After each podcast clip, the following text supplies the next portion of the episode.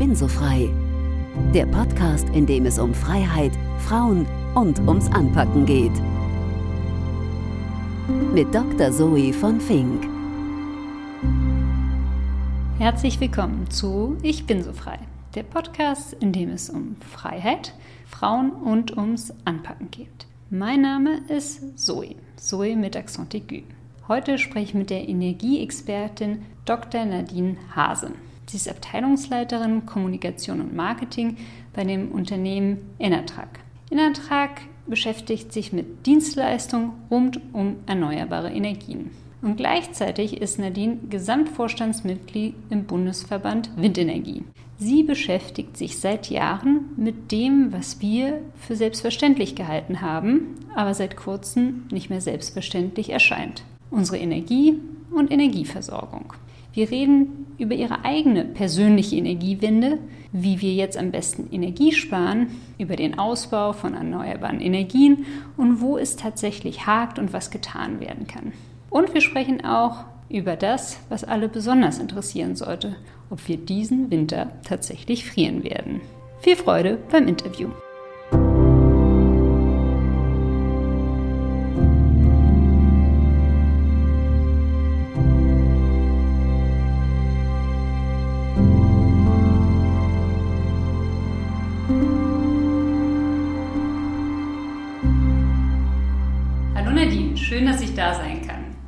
Ja, vielen Dank für die Einladung. Wer bist du? Ja, wer bin ich? Ich bin vor allen Dingen Energie- und Kommunikationsexpertin mit einem großen Schwerpunkt auf regulatorische Fragen. Und ich bin 47 Jahre alt, verlobt, sehr weltoffen und ich liebe Vielfalt. Schön. Und wie startet für dich der perfekte Tag? Ja, also der perfekte Tag ist tatsächlich immer mit so einer kleinen Insel für mich erstmal. Und zwar, das heißt, dass ich in Bewegung komme, dass ich ein bisschen schnupper. Das heißt, ich mache gern Yoga morgens und darf es auch gern ein gutes Frühstück sein. Und was machst du, wenn mal nicht alles nach Plan läuft? Erstmal vor allen Dingen durchatmen und Ruhe bewahren ist das Erste, nicht immer gleich reagieren und dann einfach schauen, welche Lösung gibt es, Team zusammenziehen, gucken, ob die Ideen haben. Also im Kern einfach erstmal versuchen, auch zu schauen, was lerne ich jetzt daraus, was sind auch für Vorteile vielleicht, wenn mein Plan geändert werden muss also einfach erstmal offen bleiben dafür. Und aus deiner Sicht lieber Homeoffice oder ins Office gehen? Ich persönlich habe gerne eine gesunde Mischung aus beidem. Also das heißt, sowohl für meinen Job als auch für mein Naturell ist es einfach total wichtig, Begegnungen zu haben, Austausch zu haben. Und zwar sowohl mit meinem Team als aber auch mit meinen Partnern, sage ich mal, im Business. Also das heißt auch die externen natürlich. Und beim Homeoffice, also ich mag gern 3 zu 2, 4 zu 1. Äh, das funktioniert in meinem Job ganz gut. Also 4 zu 1 im Büro, oder? Ja, also ich bin zum Glück bei einem Arbeitgeber, der super flexibel ist, was das angeht und da auch immer noch offen bleibt für Veränderungen. Deswegen bin ich da gut aufgehoben. Und Cocktail oder Bier? Ich glaube eher was Prickelndes. Also ich mag es prickelnd. Also entweder eher sowas wie Prosecco oder ich mag auch gerne Mocktails. Also Coconut Kiss oder Erdbeermargarita, sowas mag ich gerne. Ja. Und was bedeutet dir Freiheit? Freiheit kann ich ehrlich gesagt nicht ohne Verantwortung denken. Also für mich bedeutet Freiheit eigentlich erstmal Entscheidungsmöglichkeiten zu haben, Entscheidungsspielräume, die auch zu nutzen. Aber ich kann wenig damit anfangen, wenn Leute sowas wie NIMBY haben oder nach mir die Sinnflut. Da kann ich nicht viel mit anfangen.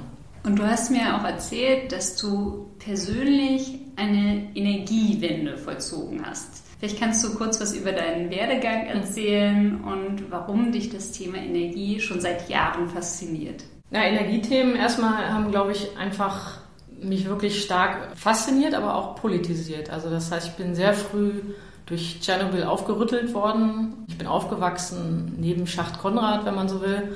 Das heißt also, Endlagerungsfragen waren immer auf der Tagesordnung und deswegen habe ich auch eine sehr klare Haltung gegenüber Atomkraft. Ich fand aber auch sehr einschneidend die Golfkriege, beziehungsweise natürlich für mich dann ja den zweiten. Und das hat auch die Entscheidung für mein Studium sehr geprägt. Also ich habe Politikwissenschaft mit Schwerpunkt Energie studiert und dann promoviert zu Gasmarktfragen, weil dort eben auch große Umbrüche zu der Zeit stattfanden. Und ich wollte wissen, wie Märkte funktionieren. Also nicht nur Politik, sondern eben auch Ökonomie äh, im Wesentlichen. Und das hat mich dann dazu geführt, dass ich für ein Gasinfrastrukturunternehmen gearbeitet habe wo ich auch sehr schnell in Kontakt kam mit Power to X Und dann war es tatsächlich so, dass ich auch ein Sabbatical hatte und gesagt habe, so jetzt möchte ich sozusagen nicht nur von der Gasseite, sondern von der erneuerbaren Seite Sektorenkopplung mit unterstützen. Und das ist das, was ich meine eigene Energiewende oder persönliche nenne, nämlich den Wechsel dann ganz zu den Erneuerbaren. Das ist jetzt ungefähr vier Jahre her und ich kann es also nur empfehlen. Sowohl für die, die jetzt noch bei den Fossilen sind, als halt auch diejenigen, die vielleicht irgendwie quer einsteigen wollen, weil Sektorkopplung da eben einfach den Fächer weit aufmacht für Möglichkeiten. Hattest du dir dann bewusst ein Sabbatical dafür genommen oder wie kamst du dazu? Ja, also ich wusste schon, dass ich mich verändern will. Also es ergab sich dann also eher, eher zufällig, muss man sagen. Ich habe dann mir ein Zeitfenster verhandelt und habe dann einfach die Zeit genutzt zu fragen, worauf ich wirklich Lust habe. Es passte für mich privat gerade und dann habe ich die Seele gesetzt. Und als Politikwissenschaftlerin und Energieexpertin beschäftigst du dich ja schon seit Jahren mit der Energieversorgung in Deutschland. Die meisten Menschen haben sich darüber bisher kaum Gedanken gemacht und nun liest man überall darüber. Was ist denn deine Meinung? Werden wir in Deutschland diesen Winter frieren? Ja, ist eine schwierige Frage. Also wir haben natürlich, im Moment ist das alles noch ein Moving Target, aber also ich glaube, ich kann schon mal sagen, was es nicht sein wird. Es wird definitiv kein, ich sag's mal so, Bikini Wetter sein in den deutschen Wohnstuben. Also das heißt, wir werden also da nicht lockerflockig rumlaufen, sondern wir werden eher, glaube ich, einen Jogginganzug verbringen und gucken, wie wir die einzelnen Räume am besten nutzen. Wir haben wirklich sehr großes Einsparpotenzial und ich glaube auch, wenn sowohl die Haushalte, die öffentlichen Einrichtungen als halt auch Industrie und Wirtschaft alle diese Einsparziele wirklich ernsthaft in Angriff nehmen, dann glaube ich, kann es dazu führen, dass wir eben nicht frieren bzw. nicht im Kalten sitzen müssen. Und was muss jetzt geschehen, damit wir nicht frieren und nicht noch drei Pullover anziehen müssen? Ja, also ich glaube, in den Medien hat man ja auch gesehen, die Liste der Maßnahmen ist wirklich lang und vielfältig. Also da ist schon sehr viel Kreativität gerade. Man muss, glaube ich, einfach am Ende dann schnell dazu hinkommen, dass aus den Maßnahmen halt wirklich klare Umsetzungs- Leitfäden, wenn man so will, oder auch, auch wirklich Umsetzungen erfolgen. Da ist also wirklich viel Kreativität und, und Wille gefragt. Also im Winter müssen wir im Grunde genommen alle erstmal zunächst in diesem Winter Energiesparsieger werden. Am besten wäre es eigentlich auch, wenn wir irgendwie eine Kampagne jetzt hätten und eine Plattform, wo, wo bereits, sagen wir mal, Best Practices oder auch einfach reale Erfolge so notiert werden. Insgesamt, also wenn man jetzt das rein ökonomisch betrachtet, dann gibt es halt immer Angebot und Nachfrage und das sind die beiden großen Stellschrauben. Das sehen wir auch in der Diskussion im Moment, in der Debatte, die entwickeln sich genau an diesen beiden Strängen entlang. Das ist also einmal natürlich im Bedarf senken, also Energie einsparen. Und das zweite ist natürlich auch das Energieangebot erhöhen und das geht im Kern halt über alternative Gasquellen. Oder aber eben sogenannten Fuel Switch. Also das heißt, dass man eigentlich guckt, dass man die Verbräuche verlagert, also umlenkt. Das ist dann wieder, da kommt die ganze Debatte Kohle, Atom einerseits, aber auch, wie kann Industrie quasi auch einen Fuel Switch zum Beispiel zu Öl machen oder oder oder. Das sind ja alles erstmal sehr, sehr kurzfristig. Also wir reden ja jetzt über einen Zeithorizont von einem Jahr. Wo würdest du denn die Akzente setzen beim Energiesparen oder beim Angebote setzen? Also wenn man sich jetzt sozusagen die, den Einsparsieger anguckt, zu dem wir alle so werden sollten, da ist halt einfach wirklich wichtig, jede Kilowattstunde zählt. Also es ist jetzt tatsächlich so, dass das muss der Wettbewerb oder der Sport sein. Wer kann da mehr machen? Weil je mehr das auch tatsächlich halt gelingt und eben wirklich übergreifend, desto mehr werden wir eben dann auch keinerlei, sagen wir mal, Maßnahmen sehen, wo irgendwie Zwang ausgeübt wird. Und ich glaube, das können wir einfach im Moment, so wie die, wie die Lage im Moment aussieht, können wir das alles noch sehr gut steuern. Aber auch nur, wenn alle mitmachen. Und ich glaube auch, wie bei immer, bei so Krisen, man findet dann eben auch heraus vielleicht, was irgendwie wirklich wichtig ist oder was nicht so wichtig ist. Oder man wird auch kreativer. Also in Japan beispielsweise hat man das ja auch gesehen, dass es Effekte hatte und die einfach erstmal zu bewussterem Handeln oder zu bewussterem Nutzen führen und auch manchmal zu Überraschungen, was man da für Erkenntnisse gewinnt. Also ich glaube, das wäre eben sehr wichtig. Was auch eben ganz interessant ist, ist im Moment, also gestern wurde ja der EU-Gasnotfallplan beschlossen. Also ich habe da noch keine tiefergehende Auswertungen machen können. Aber die wichtige Frage ist natürlich auch, welche Industrien sind ausgenommen, welche sind nicht ausgenommen. Also wie sind da eigentlich Detailregelungen oder auch wie sind dann weitere Bestimmungen vom Wirtschaftsministerium. Das wird auch einen großen Ausschlag geben, weil einfach da natürlich sehr viel Potenzial ist. Und auf der Angebotsseite wiederum, also wo man, wo kriegt man jetzt eigentlich zusätzlich Gas her oder beziehungsweise andere Energie? Also da wäre ich ganz persönlich sehr dafür eigentlich, dass man eine sehr schnelle, auf eine sehr schnelle Entleerung der Gasfelder in Europa halt setzt. Also bislang war das ja eher so geplant, dass man die so nach und nach, also dass man die Volumina einschränkt, dass man auch so nach und nach so gestreckter eher die entleert.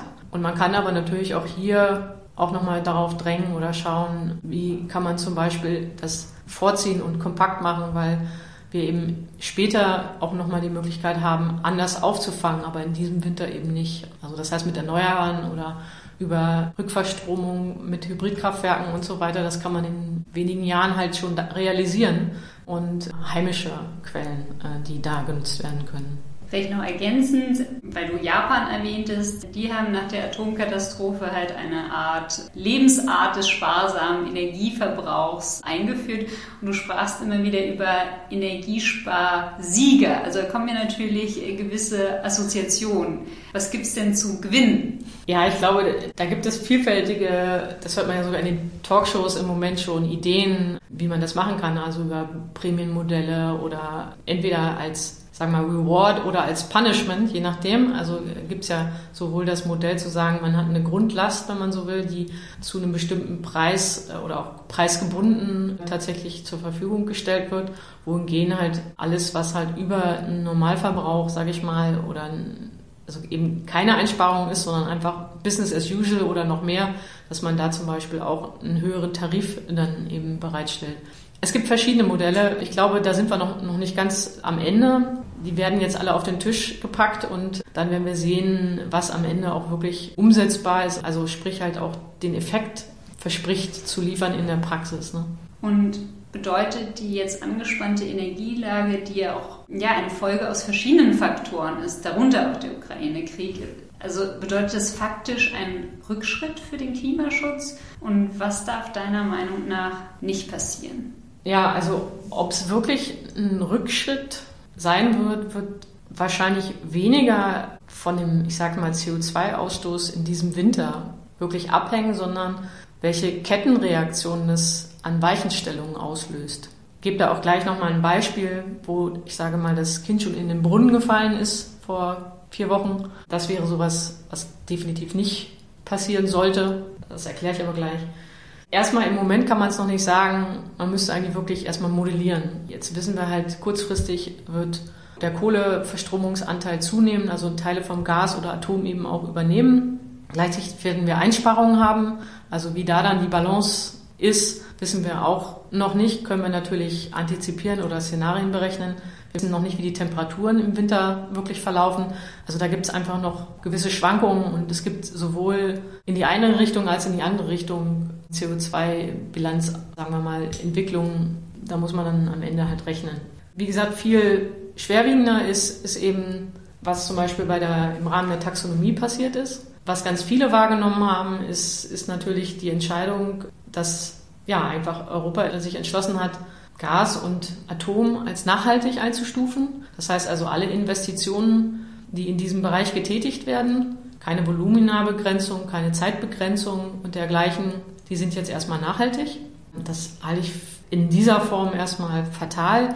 Paradoxerweise ist es so, das haben nicht so viele mitbekommen, dass zum Beispiel die Regelung auch vorsieht, dass zum Beispiel Investitionen in Windenergie, wenn sie nicht von einem Unternehmen, was über 800 Mitarbeiter hat und börsennotiert ist, nicht als nachhaltig eingestuft wird. Das bedeutet also, man hat eine Klausel eingeführt, dass nur für unter bestimmten Bedingungen Investitionen in Wind als nachhaltig eingestuft werden. Und ich zum Beispiel bin ja auch im Bundesverband Windenergie.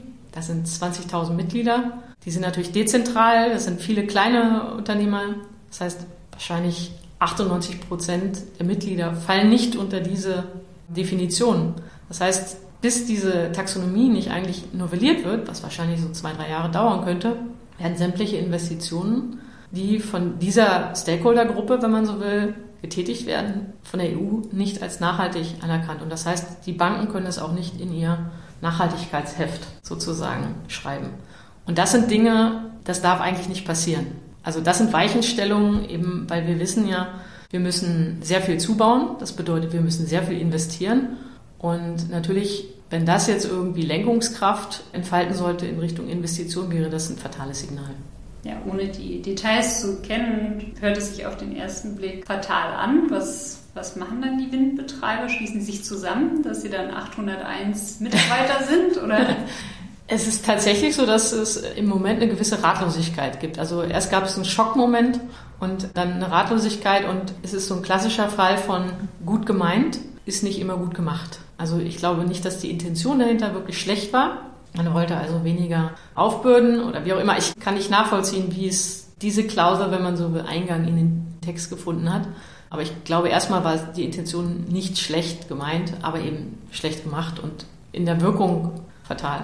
Jetzt hättest du ja schon erwähnt, du bist im Vorstand des Bundesverband Energie e.V. Wie kann denn der Verband die Regierung unterstützen, mehr saubere Energie zu schaffen und was ist deine Aufgabe dort? Ja, der Bundesverband Windenergie ist ja, wie gesagt, einer der größten erneuerbaren Verbände der Welt tatsächlich. Man sieht da wirklich diese Akteursvielfalt und dass eben auch Erneuerbare erstmal als dezentral wirklich gestartet haben, also auch bei denen, ähm, die dort mitgemacht haben. Ist also sehr breit gestreut.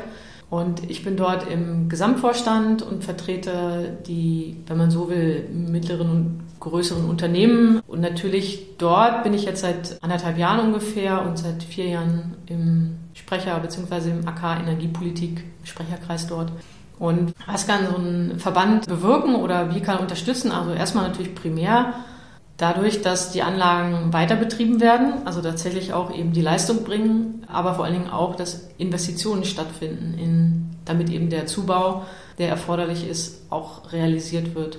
Und dann eben ganz konkret, wenn wir halt darüber sprechen, im Dialog mit der Politik, geht es dann natürlich darum zu sagen, sind eben die Verordnungen oder die Instrumente oder Maßnahmen, sind die praxistauglich? Führen die quasi zu dem Effekt, der gewünscht ist oder eher nicht? Oder welche anderen Pferdefüße, sage ich mal, ergeben sich sonst noch aus einem Gesetzesvorschlag oder eben einem bestimmten Instrument? Und da ist es so, dass eben der Gesamtvorstand, der Bundesvorstand insgesamt eben Vorschläge diskutiert und dann eben auch gegenüber der Politik vertritt. In dem Unternehmen, wo du arbeitest, stellt ihr grünen Wasserstoff her, mhm. der komplett ohne CO2-Emissionen hergestellt wird. Kannst du vielleicht einer Nicht-Expertin erklären, wie das überhaupt geht und warum gibt es denn davon nicht mehr? Ja, ich glaube, die Antwort zu der zweiten Frage vorweg hat wieder mit Regulatorik zu tun. Aber vielleicht fangen wir von vorne an. Also grüner Wasserstoff wird erstmal durch Elektrolyse hergestellt und dafür wird erneuerbarer Strom verwendet.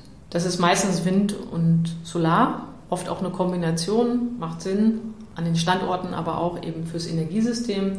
Und jetzt ganz runtergebrochen ist es so, dass bei der Elektrolyse wird Wasser, also H2O, mit einer Flüssigkeit versetzt, die den Ionentransport ermöglicht. Naja, und unter dem Einsatz von Strom wird das Wasser dann gespalten in die Einzelteile, nämlich H2 und Sauerstoff.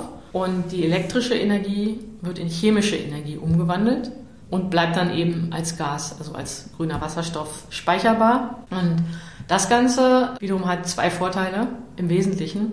Das eine ist, wir konnten zum Beispiel zeigen, dass man im erneuerbaren Verbundkraftwerk wirklich auch Fahrplanstrom herstellt. Das heißt also, sonst sprach man ja immer von Flatterstrom, dass der erneuerbare Flatterstrom und wenig planbar wäre und auch zu hohen Fluktuationen führt.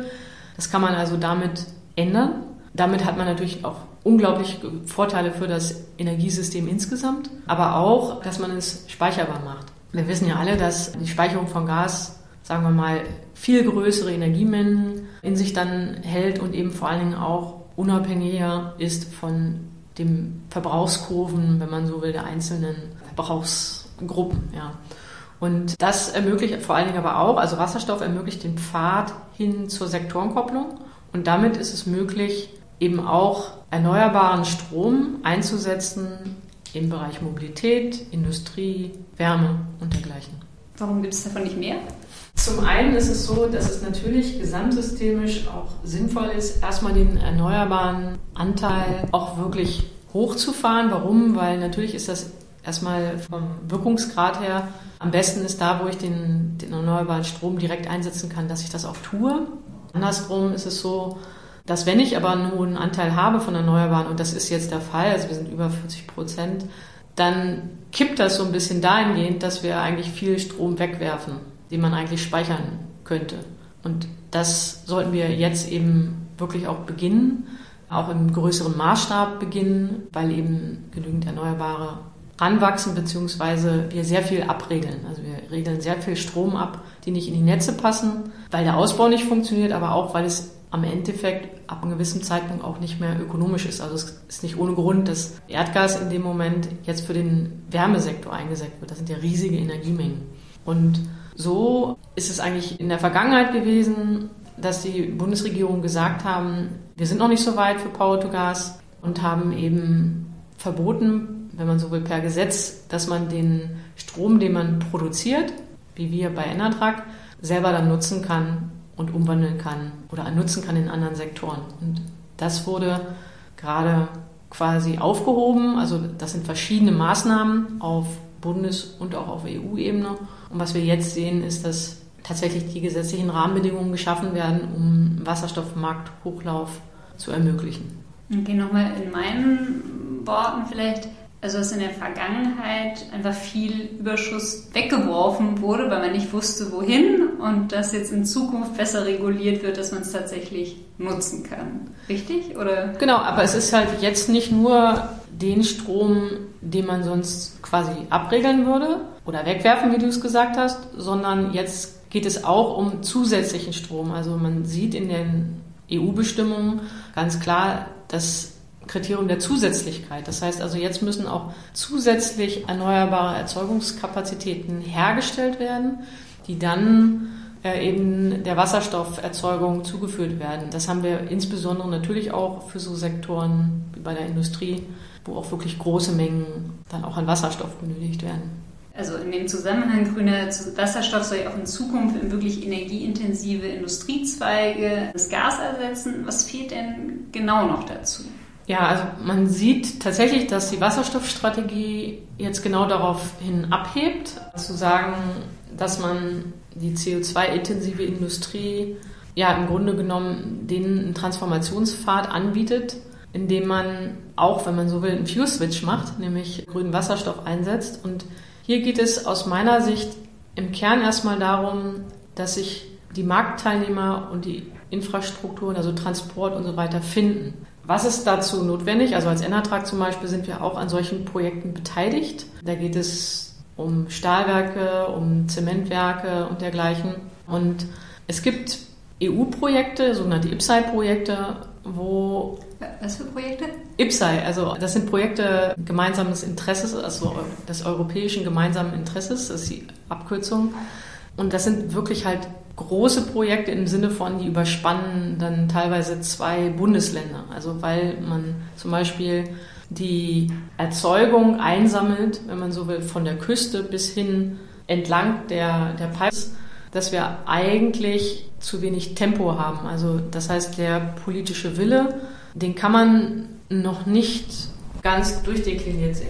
Solche Projekte sind ja, wie gesagt, Großprojekte, da braucht man tatsächlich eigentlich jetzt Tesla-Geschwindigkeit und die Abstimmung, also die, das Synchronisieren zwischen, wenn man so will, der Infrastruktur, der Gastransportinfrastruktur, also Wasserstoffinfrastruktur einerseits, der Erzeugung und eben dann auch der Industrie, die die Prozesse eben umstellen muss, das zu synchronisieren ist schon komplex genug. Aber wenn im Grunde genommen dann noch in den Verfahrensweisen kein Sense of Urgency wahrgenommen wird und zum Beispiel es da keine Taskforce gibt oder dergleichen, dann glaube ich, wird man sich selbst Hürden einbauen.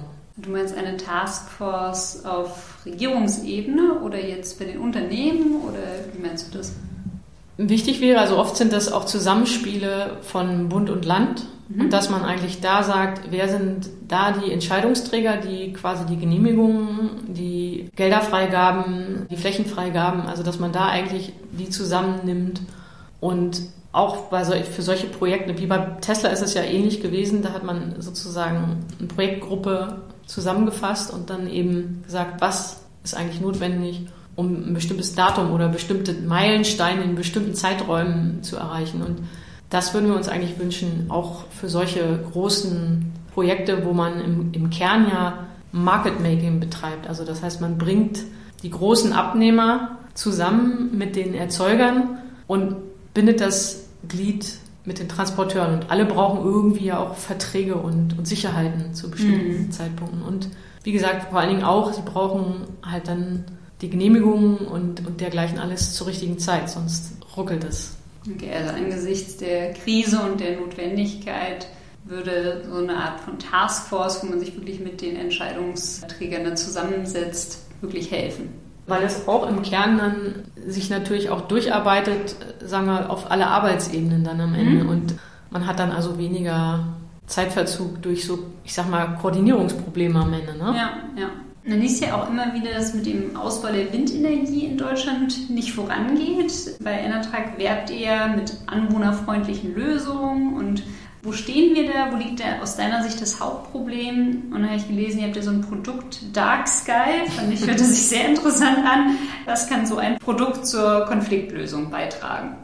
Ich glaube, das Hauptproblem am Ende, was wir gesehen haben, vor allen Dingen da, wo, wo nicht die Gemeinden selber über Flächen verfügt haben oder selber direkt investiert haben, was wir da gesehen haben, ist vor allen Dingen, dass in weiten Teilen zu wenig Wertschöpfung, aber auch Wertschätzung angekommen ist bei den Gemeinden. Das heißt also, sie haben natürlich die Sicht auf die Windräder oder auch auf die PV-Anlagen, aber nicht unbedingt so stark davon profitiert oder das auch nicht so wahrgenommen. Es ist ja so, dass diese Anlagen in der Regel eher in bevölkerungsärmeren Gegenden auch sind. Das heißt, da ist natürlich einerseits viel Hilfe eigentlich notwendig, um die dörflichen Strukturen auch gut zu erhalten. Und was wir halt jetzt sehen, ist, dass die Bundesregierung beschlossen hat, dass man auch eine kommunale Beteiligung zahlen kann, darf, also auch rechtlich darf, von 0,2 Cent pro Kilowattstunde pro Jahr. Und das ist, glaube ich, ein guter Hebel, um Akzeptanz zu fördern. Erstmal generell für die Branche. Und es stimmt, wie als Enertrag, also wir haben verschiedene, ich sage mal, Maßnahmen oder Instrumente auch ausprobiert. Wir haben Windkraftbonus, das ist also, wo man Reduktionen bekommt auf die eigene Elektrizitätsrechnung. Wir haben aber eben auch Nechlin als Windwärmespeicherprojekt, wo erneuerbare Wärme für gutes Geld bereitgestellt wird. Und wir haben auch wie du ja sagtest, Dark Sky, also das heißt, das wird immer so schön benannt als, wir lassen das nachts nicht mehr blinken, es sei denn halt ein Hubschrauber oder ein Tiefflieger oder wie auch immer. Jemand kommt vorbei und es müssen wirklich die Lichter angehen. Ich glaube, das ist ein wichtiges Signal auch, also auch, dass die Lichter ausgehen. Mal, mal erklären, ja? dieses, ja. weil ich wusste das zum Beispiel gar nicht, dass so Warnlichter an den Windrädern sein muss. Also ja, das ist vorgeschrieben natürlich, weil es sind natürlich also viele, ich sag mal Hobbyflieger, das sind aber auch Krankenhaushubschrauber, also ich sage mal, unterhalb den großen Flugzeugen tummelt sich so einiges. Und da muss man natürlich sicherstellen, dass niemand gegen so eine Windenergieanlage fliegt. Und deswegen sind halt überall Blinklichter angebracht. Und in der Uckermark zum Beispiel wird das auch charmant die Uckermark-Disco genannt. Also weil eben das Blinken dann auch gerne mal, kann man sich Töne mit zu vorstellen, wenn man dann das Radio dazu hört, wenn man vorbeifährt. Aber tatsächlich ist es so, dass halt jetzt vorgeschrieben wird, dass dieses Blinken abgestellt wird und nur bei Bedarf tatsächlich angeht. Ich bin dann auch, als es beschlossen wurde, zu meinen Eltern gefahren zu Besuch und habe ganz freudig gesagt, Mensch, super, bald blinkt es nicht mehr, weil meine Eltern gucken auf so ein riesiges Feld natürlich auch. Und dann sagen, ach, haben wir uns doch schon längst dran gewöhnt. Also es hat auch eine Gewöhnung stattgefunden, für die, die es schon kennen. Trotzdem glaube ich einfach, ist es ein gutes Signal, dass man einfach auch die, die Wünsche, dass man darauf eingeht, dass man eben auch Abhilfen, wo sie möglich sind, ähm, auch wirklich realisiert. Wir hatten ja anfangs auch über das äh, Energiesparen gesprochen. In der Zeit diese Woche gab es ja so einen Beitrag zum Gassparen mit verschiedenen Vorschlägen. Und besonders interessant fand ich die Idee einer nationalen Gasuhr oder Prämien für besonders sparsame Unternehmen oder Haushalte, was würdest du denn nochmal vorschlagen? Ich weiß, wir hatten es am Anfang, aber mhm. wenn du jetzt ein, zwei Maßnahmen rauspicken könntest, was würdest du vorschlagen? Ich glaube, ich würde erstmal nochmal auf, auf die quasi, wenn man so will, Großhandelsebene gehen, weil da die echten Preismöglichkeiten sind. Also man müsste eigentlich eben eher einen koordinierten Einkauf in Europa machen, damit man tatsächlich eine Verhandlungsposition hat. Man müsste tatsächlich auch versuchen, in irgendeiner Form erstmal Price Caps, also das heißt, dass man Preise halt auch kappt, dass man das tut. Ich glaube, das ist erstmal noch vom Effekt her sowohl für die Energiebranche als auch für alle Verbraucher und Verbraucherinnen wahrscheinlich sogar viel zentraler. Nichtsdestotrotz, um natürlich auch das individuelle Verhalten auch, sagen wir mal, anzureißen, auch vielleicht einfach mal da was Positives und ein schönes Gefühl damit zu verbinden. Ich habe es ja gesagt, wir müssen eigentlich alle Einsparsieger werden, da spielerisch mit umzugehen oder auch Prämien auszuzahlen oder so. Selbstverständlich. Also es gab ja auch schon vor so einer Krise Bemühungen zum Beispiel, dass man quasi Kühlschränke verschenkt hat, einfach nur damit die eine bessere Effizienz haben, also weniger verbrauchen. Also ich, ich glaube, da ist noch ganz viel möglich, auch noch an Vorschlägen. Aber für mich, wie gesagt, der größte Hebel ist eigentlich erstmal bei der Einkaufsseite, wenn man so will, zu welchen Großhandelspreisen wir einkaufen, weil die gehen halt einfach mächtig durch die Decke und das ist das große Rad. Ich zum Schluss, wenn du gestattest, noch eine persönliche Frage. Jetzt beschäftigst du dich schon seit Jahren mit dem Thema Energie und jetzt interessiert es auf einmal alle. Findest du, dass in dem, was du jetzt machst, dass deine Stimme und deine Expertise gehört wird und das, was du einbringen oder voranbringen möchtest, auch tatsächlich gehört und umgesetzt wird oder was würdest du dir anders wünschen, wenn überhaupt? Also ich finde es erstmal als unheimlich befriedigend, dass, also wenn man bedenkt, ich komme von einer Phase, wo Power to X quasi an den Rand gestellt worden ist und dass jetzt tatsächlich halt Sektorkopplung und Wasserstoffmarkthochlauf grün auch wirklich stattfindet, das, das finde ich natürlich einfach unglaublich faszinierend, spannend und freue mich riesig, also da auch Teil von zu sein. Ich freue mich natürlich auch, dass so viele das Thema für sich auch entdecken und auch, dass da, sagen wir mal, die Kreativität auch, auch von den Ingenieuren noch viel stärker sich Bahnen äh, bricht. Ob wir immer, also wir jetzt, meine ich jetzt auch als Branche, dann immer so viel Gehör finden, die Zeit tickt natürlich einfach auch. Ne? Und auf der anderen Seite wissen wir auch, es gibt viele Aushandlungsprozesse, also politische, aber ich würde mir einfach wünschen, dass man eben nicht jetzt so eine Art German Angst sich davon so treiben lässt, sondern eher faktenbasiert wirklich diese Gestaltungsspielräume jetzt auch wirklich zu nutzen und den Ball mal ganz weit nach vorne zu spielen. Das ist ein sehr schönes Schlusswort. Vielen lieben Dank für deine Zeit. Danke.